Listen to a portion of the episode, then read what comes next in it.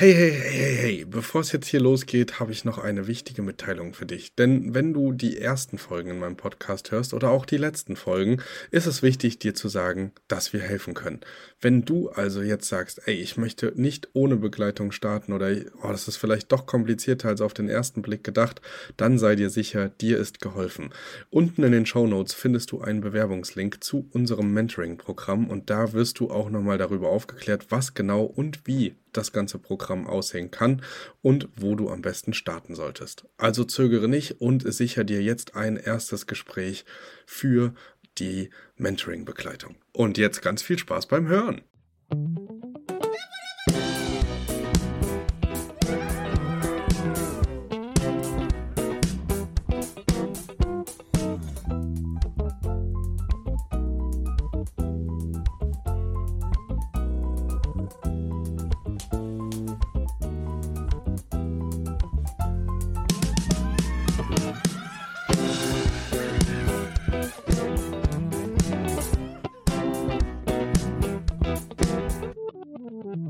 Geht's los. Hallo und herzlich willkommen in einer neuen Folge vom Erhört Podcast und jetzt geht es einmal um das Thema Branding. Wir hatten das Thema ja schon mehrfach im Podcast, auch äh, in Bezug auf Steuerrecht. Jetzt ist es aber so, klar, kann ich super gut verstehen, viele von euch sind äh, Eigentümer, vermieten ihre Ferienwohnung ähm, aus Eigentum heraus und haben natürlich Todesangst, äh, in die Gewerblichkeit zu rutschen damit und würden gerne alles Mögliche dafür tun, dass sie eben nicht äh, gewerblich äh, ja, gelten. Und es ist ein bisschen undurchsichtig, wie das bei uns funktioniert. Denn wann bin ich denn nicht äh, mehr privat? Äh, kann ich ein Logo haben? Kann ich eine Webseite haben? Kann ich Marketing machen? Darf ich Visitenkarten auslegen? Was geht und was geht nicht? Und da möchte ich heute so ein bisschen Licht ins Dunkel bringen, ohne dafür meine 100% Gewähr zu geben. Das darf ich nämlich nicht, das kann ich gar nicht. Ähm, Im Zweifel muss man das alles nochmal mit dem Steuerberater beziehungsweise auch mit dem ähm, Amt vor Ort also mit dem Gewerbeamt oder dem Finanzamt einmal in Rücksprache halten. Worauf ich aber einen Tipp geben kann, ist, ihr könnt euch, wurde auch in ähm, einer der Steuerfolgen vom Lehleiter ähm, angesprochen. Das äh, schaue ich nochmal nach, in welcher Folge das war und verlinke euch das auch nochmal unten. Könnt ihr nochmal nachhören. Da geht es darum, dass man sich einen Bescheid holen kann vom Finanzamt, der dir vorher sagt, dass das so in Ordnung ist und dann kriegst du quasi wie ein Brief und Siegel darauf, dass das keine Gewerblichkeit ist. Jetzt gibt es auch eine andere Folge ähm, vom Lehleiter, auch die verlinke ich euch nochmal zu einem Gerichtsurteil.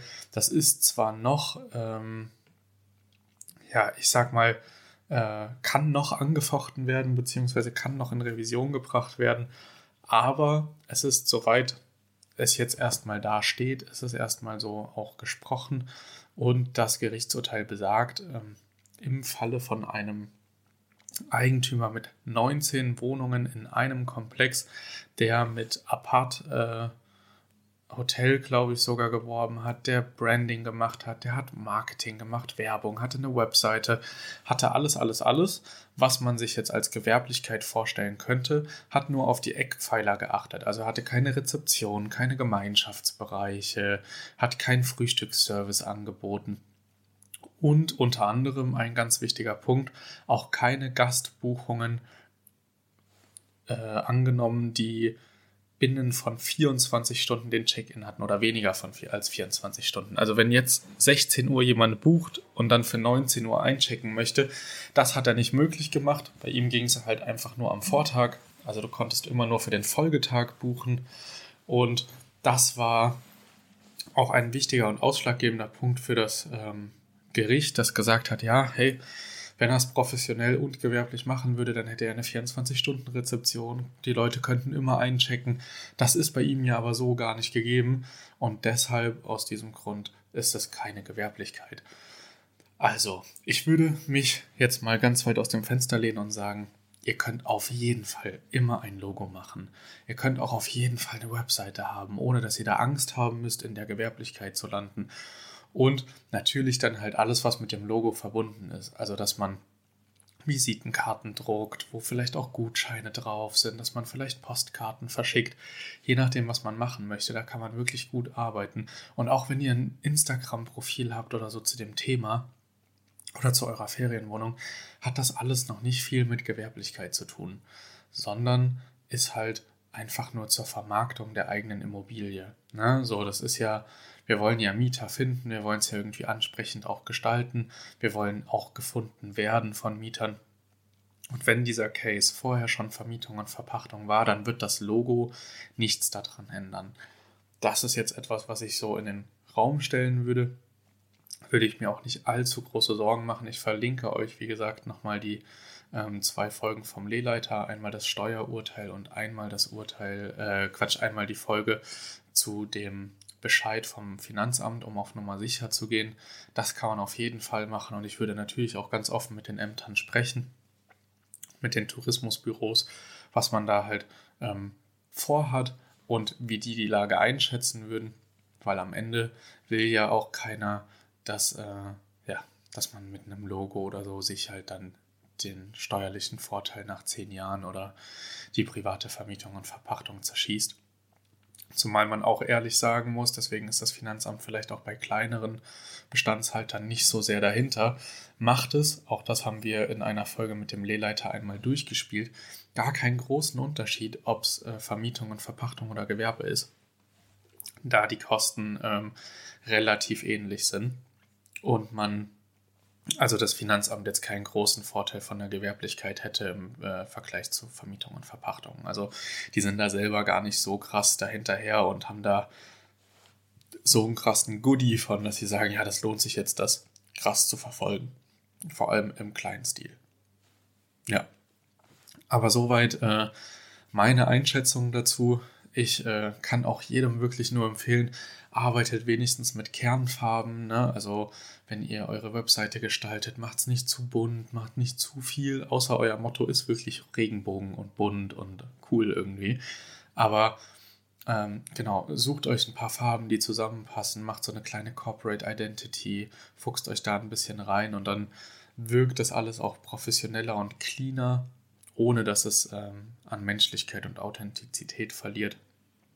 Deswegen ähm, Genau, nutzt da gerne eure Möglichkeiten. Ich hoffe, ich hoffe, ich konnte die Frage aus der Community beantworten. Die ist noch aus dem Dezember gewesen und ich wollte mich dem annehmen und dann war mein Kabel weg und äh, viel hin und her. Genau, aber soweit ähm, meine persönliche Einschätzung. Und ja, ich hoffe, ich konnte euch damit nochmal ein bisschen Mut machen, auch ähm, selber für euer Branding nochmal was zu tun.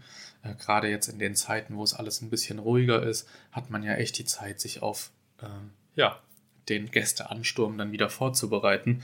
Ich meine, wir machen uns viel zu selten bewusst, wie äh, in was für einer sehr, sehr beschissenen Situation wir gerade stecken und wie gut es dafür doch aber eigentlich funktioniert.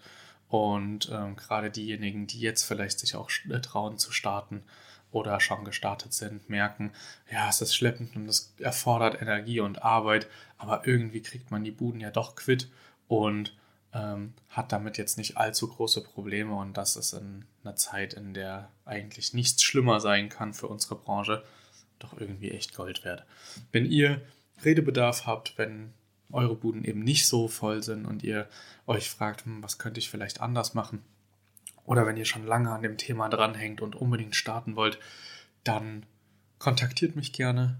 Ähm, ich habe unten nochmal mein Formular, da könnt ihr einen Termin eintragen, dann lasst uns gemeinsam nochmal über deine oder eure Situation sprechen und vielleicht können wir ja dann das Thema zusammen angehen. Würde mich sehr, sehr freuen, dich oder euch dabei zu begleiten. Ähm, Mache ich ja jetzt auch schon mit einigen Leuten ähm, sehr erfolgreich. Ja, und freue mich, wenn du dabei bist. Ansonsten gerne, ähm, wie gehabt, Themenvorschläge auch reinschicken. Ich werde immer alles versuchen äh, zu thematisieren und wünsche dir jetzt noch einen schönen Tag und eine gute Woche. Bis bald.